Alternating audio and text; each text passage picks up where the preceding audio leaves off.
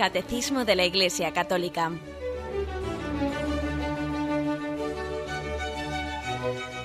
Un programa dirigido por Monseñor José Ignacio Munilla, Obispo de San Sebastián.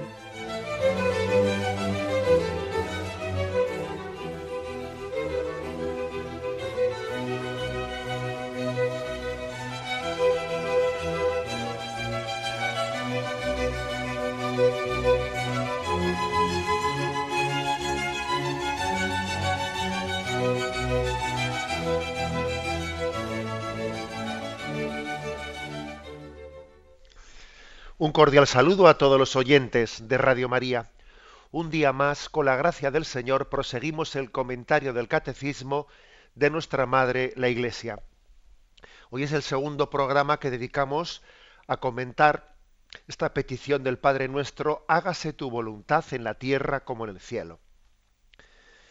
Ayer comentábamos el primero de los puntos, el 2822, vamos a partir del siguiente a continuar este comentario. Leo pues el punto 2823. Él nos ha dado a conocer el misterio de su voluntad, según el benévolo designio que en él se propuso de antemano, hacer que todo tenga a Cristo por cabeza. A él por quien entramos en herencia, elegidos de antemano según el previo designio del que realiza todo conforme a la decisión de su voluntad. Todo esto era una cita de Efesios, capítulo primero. Pedimos con insistencia que se realice plenamente este designio de, de, benevolencia en la tierra como ya ocurre en el cielo. Bueno, la petición hágase tu voluntad en la tierra como en el cielo, lo primero que hay que comentar es que esta, esta afirmación hágase tu voluntad en la tierra como en el cielo quiere decir, en el cielo reina plenamente la voluntad de Dios. En el cielo es imposible no hacer la voluntad de Dios. Pero vamos, no, no porque esté impuesta, porque nosotros enseguida eh, remitimos esta frase que acabo de decir, es imposible no hacer la voluntad de Dios, la remitimos, ah, entonces estás obligado, ah, entonces en el cielo no eres libre, ah, entonces en el cielo no puedes hacer lo que te dé la gana. Es que nosotros tenemos un concepto de libertad muy corto, muy corto, muy corto. ¿eh? Entendemos por libertad eh, la autodeterminación, el que yo haga lo que quiera, una cosa o su contraria. ¿eh? No, no terminamos de entender que la libertad solo tiene razón de ser para abrazar la verdad. ¿eh? La libertad no consiste eh, en abrazar la verdad o, o la mentira. Sí, claro, es que es un absurdo decir, no importa que elijas bien o que elijas mal, el asunto es que elijas tú.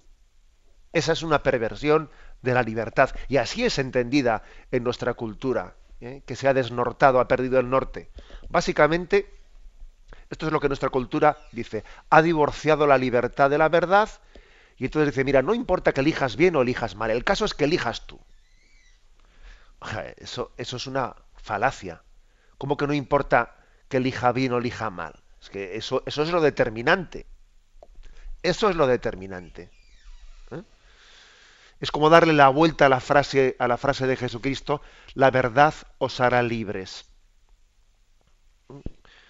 Hubo quien dijo, no voy a decir el nombre, hubo quien dijo, no es la verdad la que nos hace libres, sino que es la libertad la que nos hace verdaderos. Hombre, es que eso es absolutamente falso. A mí la libertad no me hace verdadero. Yo si elijo mal, yo si elijo mal, si utilizo mal mi libertad, eso no me hace verdadero, mm, pues me hace, me, mete en el camino del error, en el camino de la confusión. Es la verdad la que me hace libre. No es la libertad la que me, la que me hace verdadero, porque si elijo mal la libertad, de verdadero nada, falso. Por eso en el cielo, en el cielo se hace siempre la voluntad de Dios, en el cielo se es plenamente libre, en el cielo es donde reina la plena libertad y al mismo tiempo la verdad reina y la voluntad de Dios reina, ¿no? Luego purifiquemos de nuestra mente ese falso concepto de que si en el cielo siempre se hace la voluntad de Dios, luego allí no se es libre. ¿Cómo que no se es libre? En el cielo reina la plena libertad. Solamente en el cielo seremos plenamente libres. Aquí somos libres, pero con una libertad bajo fianza, vamos, como se dice. ¿Mm? Bajo fianza.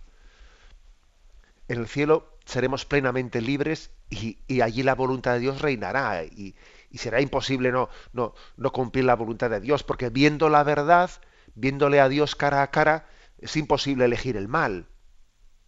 ¿Mm?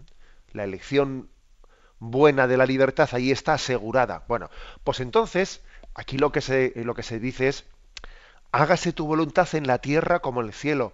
Ojalá ¿eh? podamos hacer aquí en la tierra la voluntad de Dios y utilizar bien nuestra libertad como va a ser en el cielo y como es de hecho en el cielo ya. O sea, nuestro, nuestro ideal es que aquí, en el reino de Dios, venga a nosotros tu reino, que esa ha sido la petición anterior del Padre nuestro, se comience ya a vivir el cielo en la tierra. Cumplir la voluntad de Dios es empezar a vivir el cielo en la tierra. Y desobedecer, rebelarse contra la voluntad de Dios, es comenzar a vivir el infierno en la tierra porque en el pecado está la penitencia, como se dice, ¿no? Y cuando uno se revela frente a Dios, aquí tiene, ya comienza a tener su propia desgracia en, la contradicción que supone su propio pecado, su propia rebelión contra la voluntad de Dios. Entonces, por lo tanto, la primera aproximación para explicar esta petición es esta. Hágase tu voluntad en la tierra como en el cielo, como de hecho ya se hace en el cielo. Ojalá convirtamos pidiendo, ¿no? Pues que, venga a nosotros tu reino, convirtamos esta tierra en un pequeño paraíso. Eh, y el paraíso consiste en la docilidad a la voluntad de Dios, confiar en Dios, confiar en su voluntad. Nosotros solemos decir que esto sea un pequeño paraíso, enseguida lo pensamos, pequeño paraíso es un sitio donde no donde no hay sufrimientos, donde no hay problemas, donde no hay así entendemos ¿eh? el pequeño paraíso. Aquello es un pequeño paraíso, hay de todo, sobra de todo, hay abundancia de bienes materiales, hay... No, no entendamos así ese pequeño paraíso en el que soñamos, no, no, ese pequeño paraíso que en el que tenemos que convertir la vida en la tierra, ¿eh? tenemos que referirlo al cumplimiento de la voluntad de Dios, donde nuestra voluntad descansa, porque si uno se adhiere gozosamente a la voluntad de Dios, descansa, tiene, ahí tiene su descanso. Bien, ¿y cuál es esa voluntad? ¿Eh? ¿Cuál fue la voluntad de Dios? Lo explicamos ya en el programa anterior, pero aquí todavía se da un, paso más. ¿eh? Y se nos explica cuál es esa voluntad de Dios, cuál fue el plan de Dios. Se nos explica echando mano del texto de Efesios. Es un texto el de Efesios capítulo primero que os suena, os suena porque también lo utilizamos bastante en la liturgia. Mm, lo utilizamos en la liturgia, en los que em, estáis acostumbrados a rezar, bien sea eh, vosotros por vuestra cuenta o junto con Radio María, la liturgia de las horas, os suena este texto de Efesios. Voy a leer eh, la versión litúrgica para que os sea más conocido. Bendito sea Dios, Padre de nuestro Señor Jesucristo, que nos ha bendecido en la persona de Cristo, con toda clase de bienes espirituales y celestiales. Él nos eligió en la persona de Cristo antes de crear el mundo para que fuésemos santos e irreprochables ante Él por el amor. Él nos ha destinado en la persona de Cristo, por pura iniciativa suya, a ser sus hijos, para que la gloria de su gracia, que tan generosamente nos ha concedido en su querido Hijo redunde en alabanza suya. Por este Hijo, por su sangre, hemos recibido la redención, el perdón de los pecados. El tesoro de su gracia, sabiduría y prudencia ha sido un derroche para con nosotros, dándonos a conocer el misterio de su voluntad. Este es el plan que había proyectado realizar por Cristo cuando llegase el momento culminante, recapitular en Cristo todas las cosas, del cielo y de la tierra. Bueno, pues claro, cuando pedimos en el Padre nuestro, hágase tu voluntad, uno tiene que preguntarse legítimamente, ¿no? Bueno, ¿y cuál es esa voluntad? En el programa de ayer decíamos que la voluntad de Dios es mm, que vivamos, que compartamos con Él la vida eterna. En el programa de ayer insistíamos en que Dios nos ha creado, ha creado al hombre para que se salve y llegue al conocimiento pleno de la verdad. Nos ha creado para el cielo. Bien, pero ahora se da un pasito más. Y el siguiente paso es, bien, y, ese objetivo de que hemos sido creados para el cielo, para la salvación, y para llegar al conocimiento pleno de la verdad que es Dios, ¿de qué manera, o sea, por qué camino lo ha hecho? Y aquí se nos da una, se nos da una explicación, en Cristo. O sea, Cristo ha sido, o sea, Dios Padre ha tenido un plan, un plan, un proyecto de amor. Dice, este es el plan que había proyectado, dice Efesios 1. Este es el plan que había proyectado. Realizar por Cristo cuando llegase el momento culminante. Y ahora dice, ¿cuál es el plan? Recapitular en Cristo todas las cosas. Es decir, el plan el plan de Dios, el proyecto de amor de Dios de, llevarnos al cielo y de compartir con Él por toda la eternidad la felicidad, lo ha llevado a cabo, lo ha pensado para que, lo ha pensado por, un, por, una, por un camino concreto y es recapitulando todo en Cristo.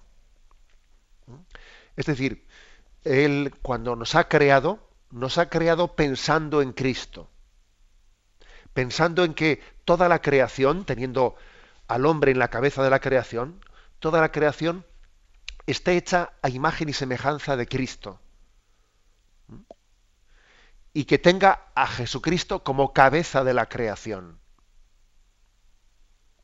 La creación, pues, ha sido una decisión de, de Dios Padre, bueno, del Padre, del Hijo y del Espíritu Santo, porque también explicamos en su día que aunque, aunque la obra de la creación se le apropia de una manera especial a la primera persona de la Santísima Trinidad, a Dios Padre, que en realidad todas las, obras adestra, las obras de la Trinidad hacia afuera, las realizan las tres personas de la Santísima Trinidad, Padre, Hijo y Espíritu Santo, conjuntamente. Bien, pero bueno, a la hora de hablar se la apropiamos de una manera especial al Padre. Bueno, son formas de hablar nuestras, ¿no? Bueno, pues Dios Padre ha ha creado el mundo como pensando en, su Hijo. ¿Mm? Es como diciendo, del amor que tan grande que le, tengo a mi Hijo, ese amor que es el Espíritu Santo, de él voy a llevar a cabo la creación para que la creación sea como un reflejo, un reflejo de la belleza de mi Hijo. Que la creación sea como un eco, un eco de la, de la grandeza infinita que tiene la segunda persona de la Santísima Trinidad, que es el Verbo, Jesucristo.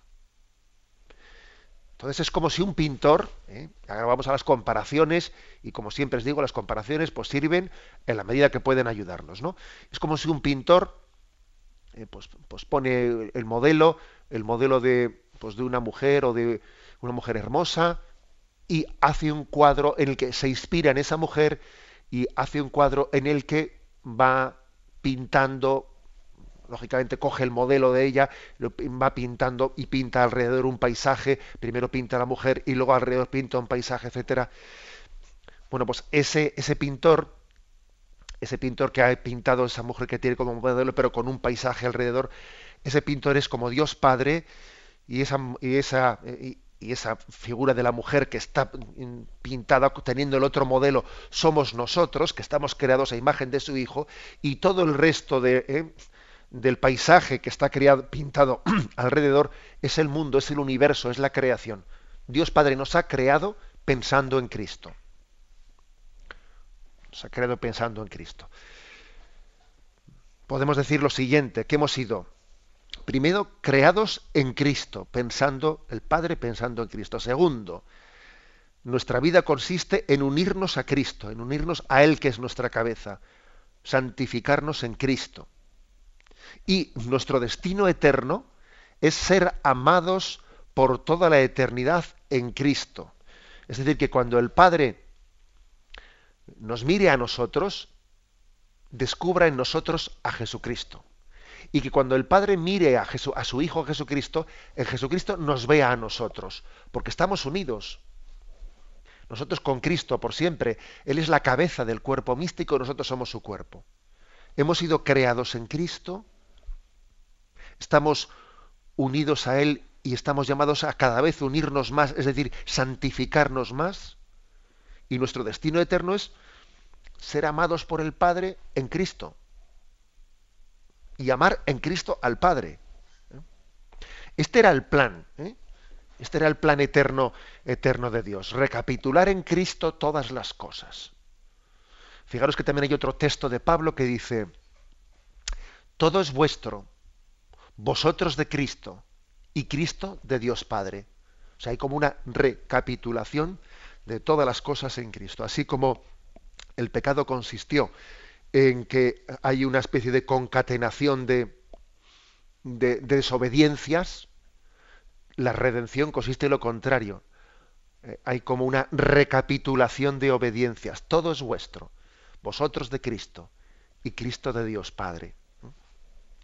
Ahora, a la luz un poco de, esta explicación, podríamos concluir volviendo a leer el texto de Efesios y dándonos cuenta de el significado tan fuerte que tiene. ¿eh? Os invito también a que podáis leerlo eh, después más despacio en vuestras Biblias. Es Efesios capítulo primero, primero. Bendito sea Dios, Padre de nuestro Señor Jesucristo, que nos ha bendecido en la persona de Cristo, con toda clase de bienes espirituales y celestiales. Él nos eligió en la persona de Cristo, antes de crear el mundo. Es decir, antes de haber sido creados, Dios Padre ya soñaba en nosotros, nos conocía desde toda la eternidad. Desde toda la eternidad estamos en la mente de Dios. ¿eh? Repito esto, Él nos eligió en la persona de Cristo antes de crear el mundo para que fuésemos santos e irreprochables ante Él por el amor. Él nos ha destinado en la persona de Cristo, por pura iniciativa suya, a ser sus hijos, para que la gloria de su gracia, que tan generosamente nos ha concedido en su querido Hijo, redunde en alabanza suya. Por este Hijo, por su sangre, hemos recibido la redención, el perdón de los pecados. El tesoro de su gracia, sabiduría y prudencia, ha sido un derroche para con nosotros, dándonos a conocer el misterio de su voluntad. Este es el plan que había proyectado realizar por Cristo cuando llegase el momento culminante, recapitular en Cristo todas las cosas del cielo y de la tierra. Por lo tanto, cuando pedimos en el Padre nuestro, hágase tu voluntad, esa voluntad es que nosotros nos unamos plenamente a Cristo en quienes hemos sido creados, que recapitulemos toda la vida, todo el universo en Cristo nuestro Rey. Tenemos un momento de reflexión y volvemos enseguida.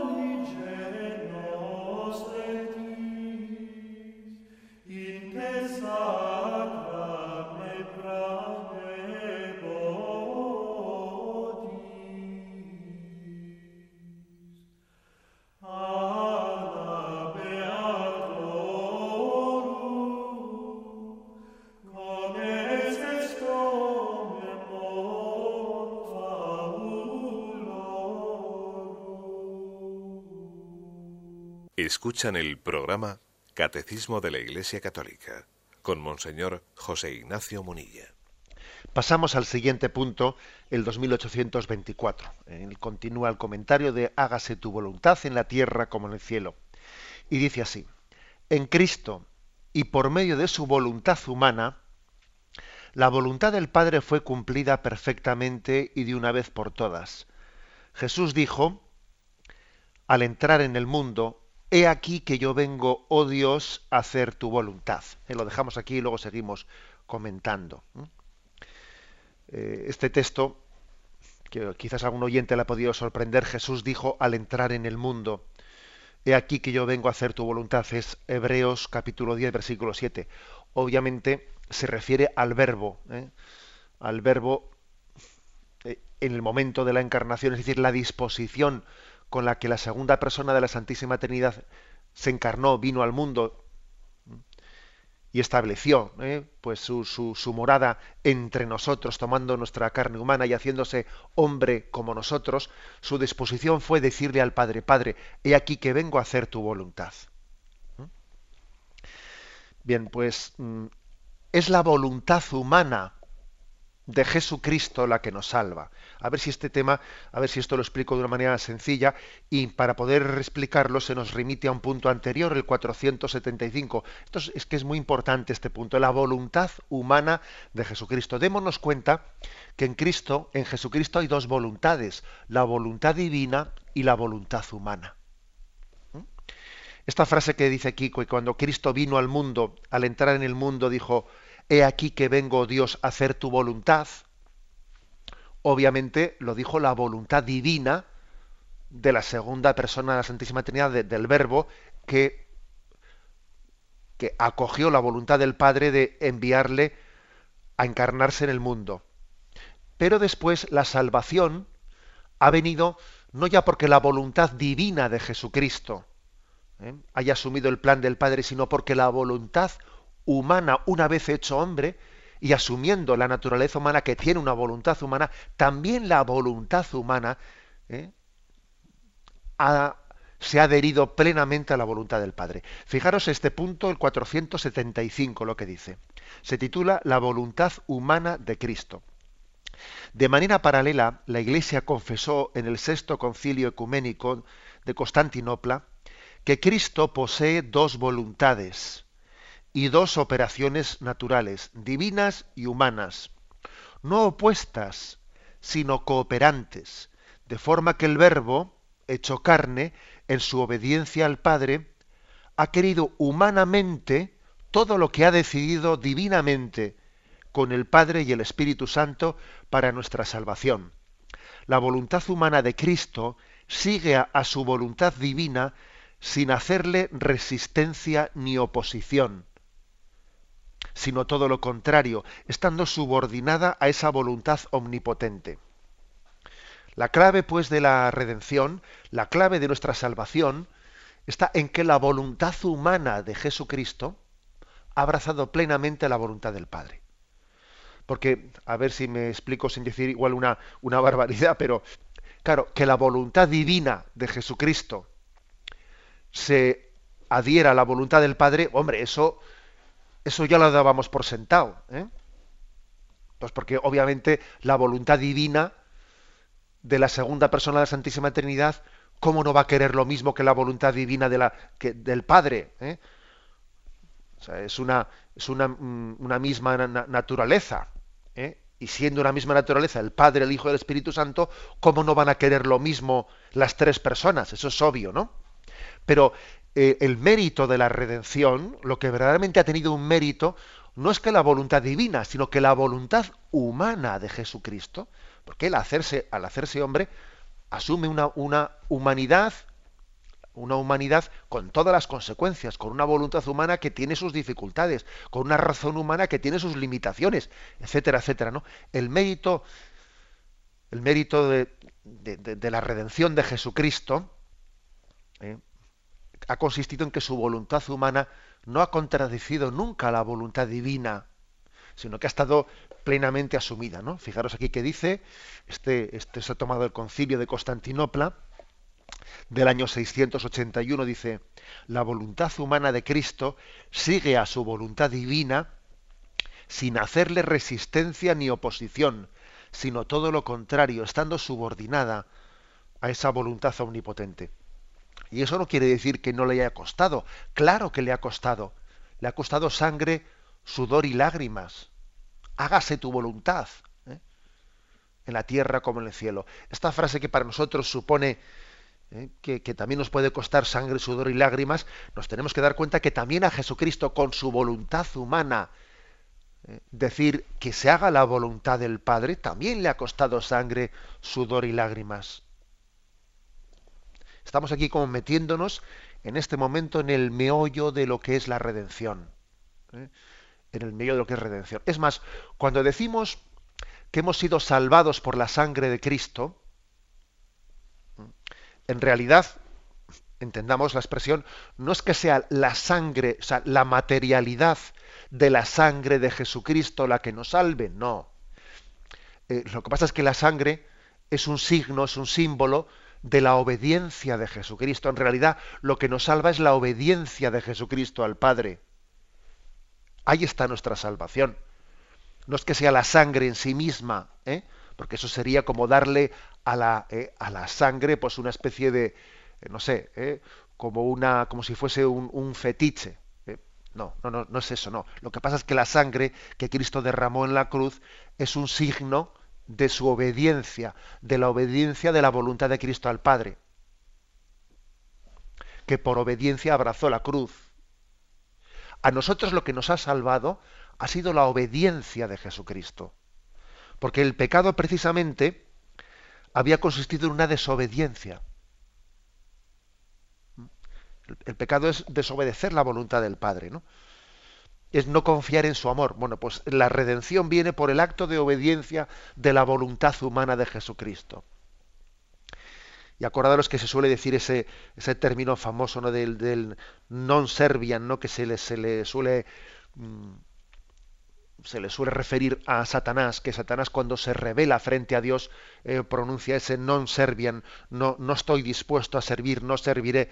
Cristo es el servidor, el servidor de la voluntad del Padre, y por servir y obedecer a la voluntad del Padre se convierte en nuestro servidor. Y se arrodilla a nuestros pies. Lava nuestros pies con su propia sangre, su obediencia lava nuestra desobediencia. Por lo tanto, ¿no? aquí podemos decir de una manera contundente, nos ha salvado la obediencia de la voluntad humana de Jesucristo. Que la voluntad humana de Jesucristo ha sido plenamente humilde, plenamente dispuesta, plenamente confiada en la voluntad del Padre. ¿Mm? La voluntad del Padre.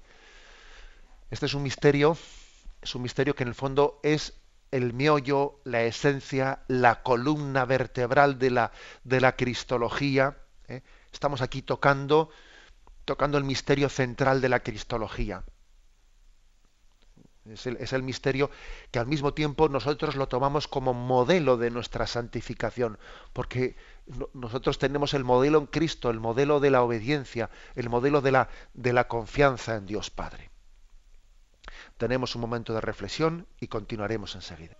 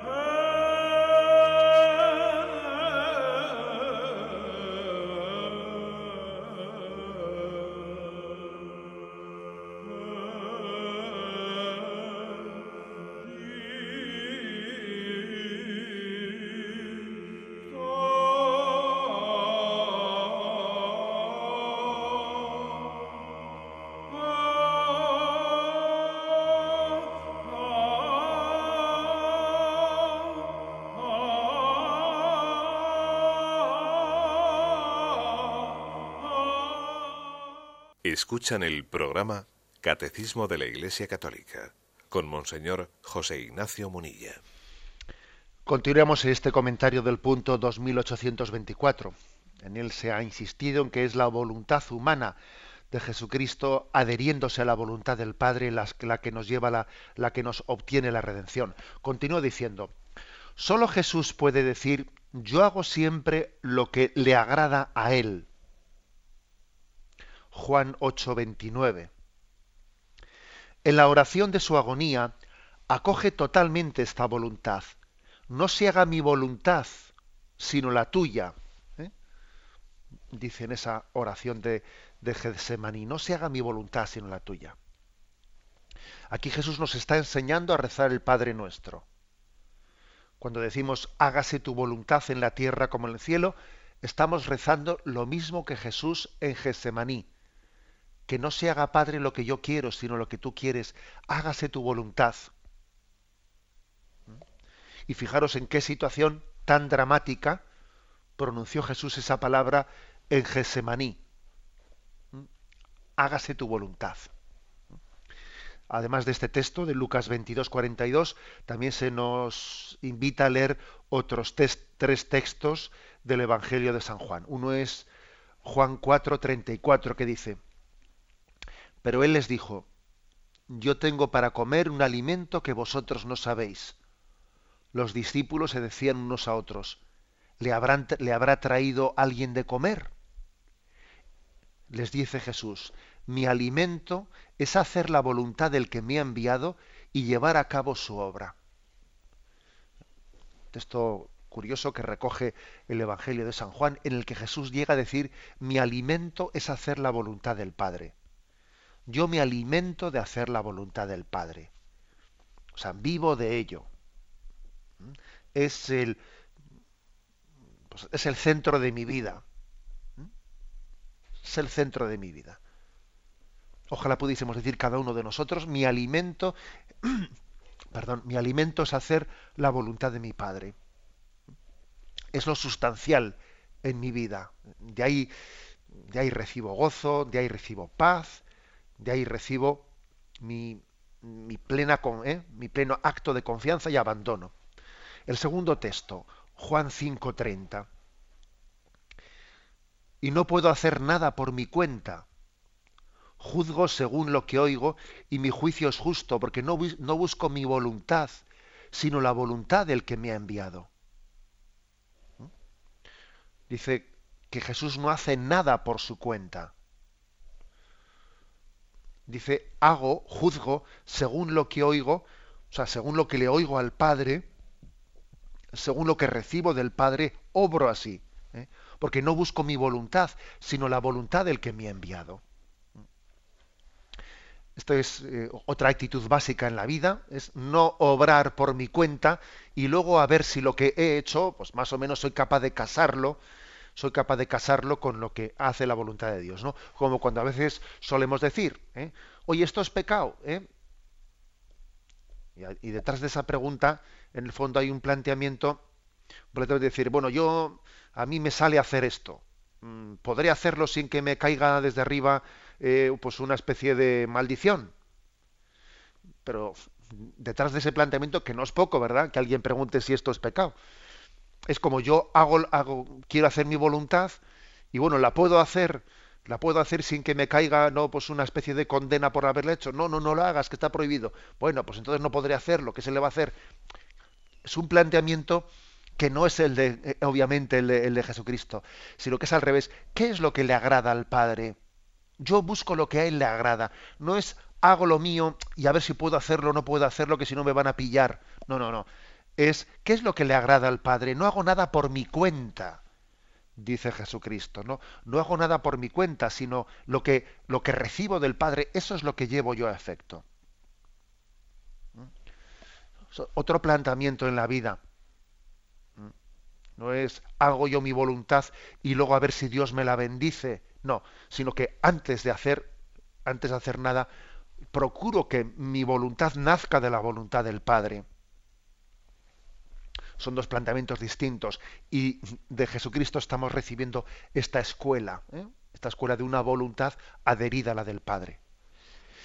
Y por último, el tercer, el tercero de los textos es Juan capítulo 6, ¿eh? versículo 38, que dice, porque he bajado del cielo no para hacer mi voluntad, sino la voluntad del que me ha enviado. Y esta es la voluntad del que me ha enviado, que no pierda nada de lo que Él me ha dado, sino que le resucite en el último día. Porque esta es la voluntad de mi Padre, que todo el que vea al Hijo y crea en Él tenga vida eterna, y que yo lo resucite el último día. La frase clave es el versículo 38, porque he bajado del cielo no para hacer mi voluntad, sino la voluntad del que me ha enviado. Nosotros quizás mm, este lenguaje que, utiliza la Sagrada Escritura y que aquí recoge el catecismo, eh, pues es posible que choque con una, eh, con una cultura muy celosa, eh, muy celosa de la propia voluntad, de la propia autodeterminación. Hoy en día somos muy celosos de pensar que la dignidad del hombre consiste en hacer, en hacer tu voluntad, en hacer lo que a ti te parezca, que nadie te diga, que, que, nadie te quite mm, tu propia autorrealización. ¿eh? Aquí lo del auto, auto de realización, autodeterminación, todo es auto, auto. Pero sin embargo el hombre, la dignidad del hombre no consiste ¿eh? sino en la comunión. El hombre ha sido creado para vivir en comunión y la obediencia es el grado máximo de la comunión es el máximo grado de la comunión, la obediencia. Y así nos lo muestra Jesucristo. Cristo está en comunión con el Padre y es obediente al Padre. Luego tenemos que hacer un esfuerzo de purificar ¿eh? nuestras... Porque es que es curioso que la palabra obediencia, nuestra cultura mm, tan refractaria de, de, lo que es la comunión como vocación común nuestra, llegado, ha, conseguido que nos resulte antipática, que la palabra desobediencia sea antipática para nosotros.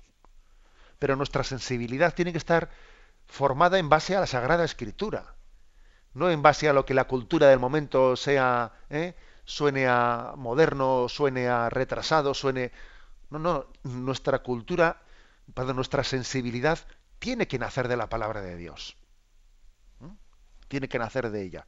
Luego, hagamos nuestra esta frase de Cristo. Yo no he, yo he bajado del cielo no para hacer mi voluntad, sino la voluntad del que me ha enviado. ¿Mm? Además, fijaros que a veces solemos pronunciar una frase que uno la mira así es, yo quiero hacer mi santísima voluntad, ¿no? Y cuando uno dice esa frase santísima voluntad, está diciendo una blasfemia. Porque nuestra voluntad no es santísima. La que es santísima es la de Dios. Yo quiero hacer mi santa voluntad. No, el problema es que tu voluntad no es santa, ¿sabes? Tu voluntad es pecadora como, la de todos los hombres. Luego, esa especie de, expresión blasfema, ¿eh? que claro, yo soy consciente de quien dice eso, pues lo dice sin darse cuenta que está diciendo una barbaridad, ¿no? quiero hacer mi santísima voluntad. No, yo quiero hacer la voluntad de Dios que es santa, eso sí. Porque no he bajado del cielo para hacer mi voluntad, sino la voluntad del Padre. Si eso lo dijo Jesucristo, imaginémonos nosotros lo que tenemos que decir. Continúo leyendo el punto 2824. He aquí por qué Jesús se entregó a sí mismo por, por nuestros pecados según la voluntad de Dios. Gálatas 1.4 se entregó a sí mismo por nuestros pecados según la voluntad de Dios. Y en virtud de esta voluntad somos santificados, merced a la oblación de una vez para siempre del cuerpo de Jesucristo. Hebreos 10:10. ¿eh? Es decir, que ha habido una, un acto, o sea, una, una entrega que nos ha santificado para siempre. Dice, en virtud de una entrega para siempre hemos sido santificados. ¿A qué se refiere en esto de que hemos sido santificados en una entrega para siempre? Lo está, lo está contraponiendo eh, la carta de los hebreos a lo que era el culto del Antiguo Testamento. En el Antiguo Testamento, para intentar reconciliarle al hombre con Dios, se le ofrecían sacrificios. Pues se, se sacrificaba un animal, se sacrificaba pues un cordero, se sacrificaba un ternero y se le ofrecían sacrificios de comunión, pero que eran sacrificios que no, sí, que aunque hechos con buena voluntad, eh, pues podían ah, complacer a Dios porque Dios veía la buena voluntad del que hacía una ofrenda, sin embargo, sin embargo, no eran capaces de, reconciliarnos con Dios, porque al fin y al cabo, vamos a ser claros, pues un, eh, pues eh, el sacrificio de un, animal pues ¿qué, capacidad va a tener de, cambiarnos a nosotros o de transformarnos a nosotros? Si ese animal, al fin y al cabo, eh, no, no tiene ninguna capacidad de santificarnos delante de Dios. Pero, pero a diferencia de, esa, de ese sacrificio de los animales irracionales, el sacrificio de Cristo, dice, y en virtud de esta voluntad somos santificados merced a la oblación de una vez para siempre del cuerpo de Cristo. Porque la ofrenda de Cristo en la cruz, a diferencia de esos sacrificios de los animales que se hacían en el templo de Jerusalén, sí tuvo, ¿no? Sí tuvo el mérito de ofrecer una voluntad, de ofrecer su libertad. Y una, y una voluntad libre del hombre, ofrecida a Dios, tiene un valor infinitamente superior a todos los sacrificios de animales irracionales. Porque precisamente tiene un gran valor la ofrenda de la libertad, porque somos imagen y semejanza de Dios, por eso, porque tenemos una libertad. Eso es lo que nos hace con una dignidad incomparable al resto de la creación. Lo que le hace verdaderamente distinto al hombre es, es eso, su libertad, es su conciencia, su autoconciencia, su... Y eso es lo que Cristo ofreció al Padre. Por eso ahí sí que a diferencia de los anteriores sacrificios que se ofrecían intentando purificar al hombre, pero no, pero no lo conseguían y volvían a repetirse y volvían a repetirse, sin embargo cuando Cristo ofreció su voluntad al Padre, fuimos santificados ya en esa, en esa ofrenda para siempre. No hay que volver a, eh, a repetir ese sacrificio, sino lo que hay que hacer es adherirnos nosotros a esa ofrenda de Cristo al Padre es adherirnos al sí de Jesucristo, como la Virgen María con su hágase se adhirió al sí de Jesucristo. ¿Mm? Cristo pronunció un sí al Padre ¿eh? cuando entrando en el mundo, como dice la carta a los hebreos, dijo, he aquí que yo vengo para hacer tu voluntad. Cristo pronunció un sí. Y María, María también pronunció un sí, un hágase en mí también fue, siguió literalmente la obediencia de Cristo. Ahora falta nuestro sí. Ahora falta que cada uno de nosotros, a ese sí de Cristo al Padre y a ese sí de María al Espíritu Santo, ahora nosotros tenemos que añadir, está como, está incompleto en el sentido que falta que nosotros completemos la redención de Cristo con nuestro sí, con nuestro hágase. Dios pronunció el hágase en la creación del mundo. Dios pronunció el hágase en la encarnación de Jesucristo. María pronunció el hágase en la anunciación. Falta el hágase nuestro. Ese es el que falta. Porque cuando pecamos, decimos hágame, no hágase. Es decir, que el hágame se haga mi voluntad. No, el hágase es que se haga su voluntad. Y, esto es lo que, eh, ese, que se haga, la, que hágase tu voluntad en la tierra como en el cielo, es lo que completa la redención. Es unirnos al sí de Cristo al Padre. Es unirnos al sí de María al anuncio del ángel. Vamos a pedir esa gracia. ¿eh? Que pronunciemos el hágase, no el hágame. Vamos a dar paso a la intervención de los oyentes. Podéis llamar para formular vuestras preguntas al teléfono 917-107-700. 917-107-700.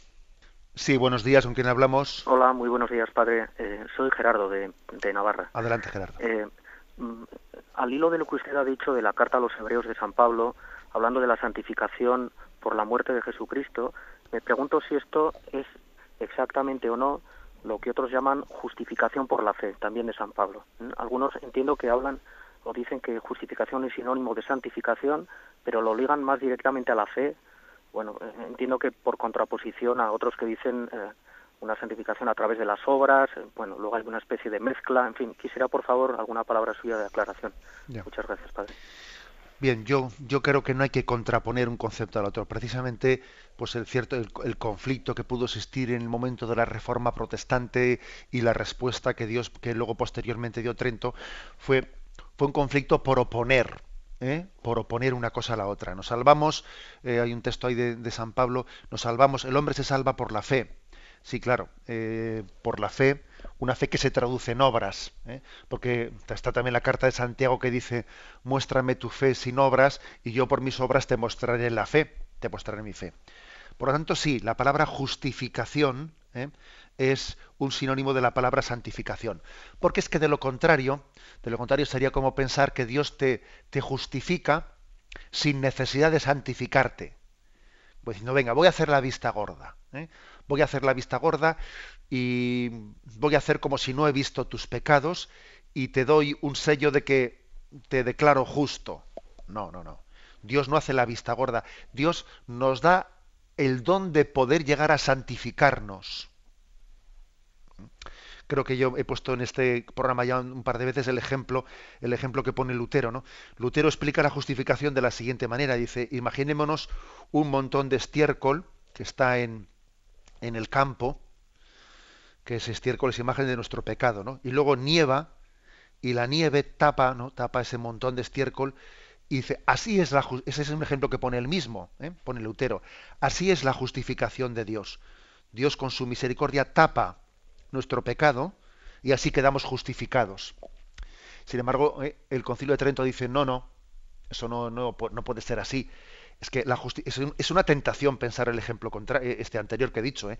La justificación no consiste en que Dios nos tapa, sino en que Dios nos da la gracia para santificarnos, es decir, para que ese acto de fe en Jesucristo transforme nuestra vida, transforme nuestras obras y nos llegue a ser santos. No es que Dios tape el estiércol, sino que tiene la gracia de que el estiércol pase a ser tierra fecunda. Es otra cosa. ¿eh? Bien, damos paso a un siguiente oyente. Buenos días. Eh, buenos días, padre. Eh, mi nombre es Carmen. Eh, bueno, le he estado escuchando y tengo pues muchísimas eh, dudas, pero vamos, así estoy un poco nerviosa, así a grosso modo es cuando dicen hágase su voluntad y, y no la mía o, el Padre Nuestro. Sí. Em, bueno, es, ¿en qué momento distinguimos que es voluntad del Padre y no la nuestra? Es hágase su voluntad. Eh, yo intento, pues, en mi vida cotidiana, pues, eh, con obras, pero en el mundo en que vivimos, y, y, lo digo porque a mí me ha pasado de, amistades y, bueno, pues me, me, han contaminado o me he dejado contaminar, mejor dicho. Y, y ahora ya no sé distinguir qué, qué es lo que... Si realmente tengo que dejarme llevar por la... A ver, ¿cómo explicar? Llega un momento en que en el mundo, yo trabajo en una empresa, eh, bueno, en fin, que te toman por, por tonto. Eh, perdóneme de verdad mi ignorancia porque... y entonces ahí es donde yo quiero saber en el mundo cómo, cómo podemos actuar de tal forma de distinguir que no es posible los los a ver, a los lobos de los corderos. no sé, padre, perdóneme, pero no, me, sé explicar bien y ya ha terminado. Todo lo contrario, yo creo que creo que te hemos entendido. Mira, yo entiendo que dices, bueno, es que yo digo hágase tu voluntad, pero ¿cuál es su voluntad? Porque yo vivo inmersa vivo inmerso en un ambiente en el que me toman por tonto o que claro al final uno eh, pues uno dice bueno si, si, si mayoritariamente está aceptado esta forma de vida pues será que la voluntad de Dios también es así no mira yo tenía tenía un profesor que mm, recuerdo que me transmitió una cosa eh, que a mí se me quedó muy grabada y te la digo también a ti y a los oyentes que es que él nos decía hay que distinguir entre no hay que confundir nunca entre lo corriente y lo normal, nos decía él. Lo corriente y lo normal. Cosas que son corrientes, que quiere decir que son corrientes pues porque las hace la mayoría. Son corrientes. Pues igual es corriente pues que en la empresa donde estás tú, pues la gente eh, se vaya de marcha por la noche y, todo el mundo pues eh, acabe bebiendo más de lo debido o metiéndose en un tipo de espectáculos absolutamente pues inmorales, es corriente, lo hace, lo hace la mayoría, o fuman porros, o fuman tal, o es corriente, pero no es normal, ¿sabes? No es normal. Y sin embargo hay cosas que son normales, como que por ejemplo, pues un cristiano hable de Dios, que eh, pues intente también llevar a la fe a los demás, que hable de la Virgen, que rece el rosario, es lo normal, pero no es corriente, ¿sabes? No es corriente. Entonces, claro, el problema, eh, el problema que te puede ocurrir a ti es que en, medio del, mundo en el que estás inmerso, estás inmersa, pues te puede llegar a, confundir lo corriente y lo normal. Y entonces, ¿cómo uno sabe distinguir cuál es la voluntad de Dios de lo que, pues así digamos popularmente, se toma por, por corriente, no por normal, ¿no?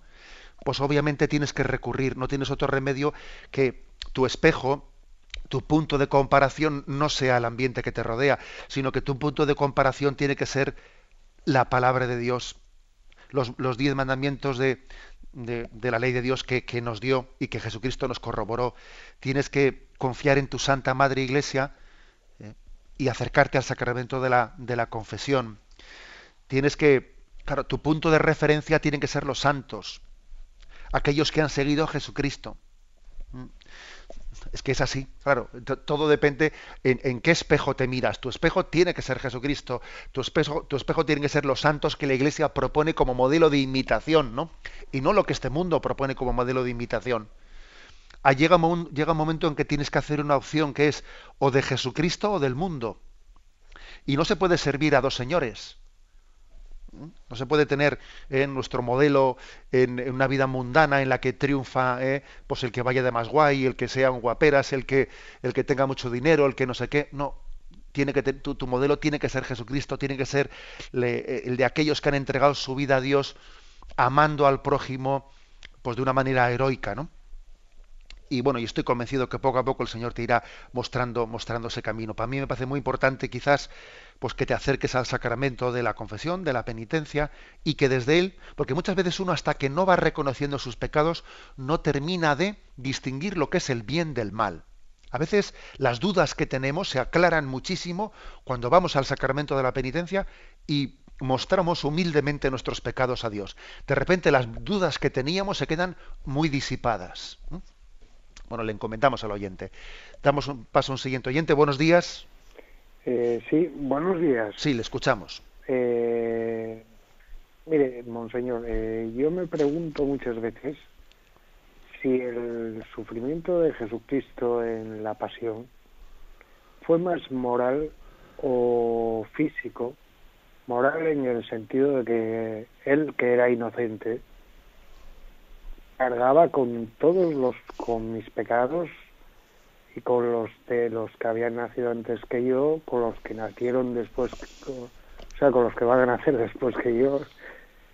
Eh, él, no sé cómo sería la pregunta, eh, no solo el sufrimiento, sino, o sea, moralmente tuvo que ser horrible, porque él era inocente totalmente, ¿no? De acuerdo, le intento otra pregunta también que me extrañó al principio de hablar usted. Parece como si, o sea, Dios sabía lo que iba a pasar, ¿no? Cuando nos creó, ya nos creó a la imagen de Jesucristo y para que Jesucristo nos salvara. Y, me recordó los diosesillos del Olimpio, del Olimpo, que jugaban con los hombres, ¿por qué no nos puso, no sé, una especie de coraza contra, contra el demonio, contra el mal, contra Satanás, de manera que no hubiera sido necesario que, ya desde el principio se hiciera en la tierra la voluntad de, Dios? Sí, pero claro, eh, lo que usted más o menos propone, es decir, ¿por qué hemos sido libres del todo? ¿Por qué no podíamos libres pero un poquito menos. ¿eh? Y claro, y, posiblemente eso es un misterio, ¿no? Y posiblemente la, respuesta que hay que decirles, hombre, es que cuando Dios decide crearnos a su imagen y semejanza, cuando Dios decide crearnos libres, somos libres con todas las ¿eh? con todas las consecuencias. La de la posibilidad de ser santos, pero también la de la posibilidad de ser pecadores. El hombre puede ser la Virgen María, y el hombre puede ser también pues Judas. Las dos cosas puede ser el hombre porque ha sido creado eh, a, imagen de Dios en, esa plena libertad, ¿no? O sea que posiblemente hay que decir que es, que es inherente una cosa a la otra. Bien, con respecto a lo primero que decía el oyente, sufrimiento moral de Jesucristo, superior al sufrimiento eh, físico. Yo diría incluso que uno de los mayores sufrimientos de Jesucristo pudo ser el ser conocedor, como él era conocedor, de que su redención, la entrega que él estaba llevando a cabo, iba a ser aceptada, pero no por todos, que algunos la iban a rechazar. Porque en medio de su entrega, para Cristo tuvo que ser un gran alivio el conocer que durante, a lo largo de todos los siglos, iba a haber almas santas que se iban a abrir plenamente a esa redención, le iban a acoger, eh, pero también tuvo que ser un gran sufrimiento para él, pues así como su madre y tantos santos tuvieron que aliviarle mucho, tuvo que ser un gran sufrimiento para Jesucristo conocer pues el pecado de Judas y el pecado de, de, tantas generaciones que, que se han cerrado a la redención de Dios. Acordaros de ese salmo que dice, ¿no? Pero eres tú mi amigo, mi confidente, al que me unía una amistad. Eres tú el que me traicionas. Ese es el sufrimiento inmenso de, Jesucristo. Bien, tenemos el tiempo cumplido. Me despido con la bendición de Dios Todopoderoso, Padre, Hijo y Espíritu Santo. Alabado sea Jesucristo.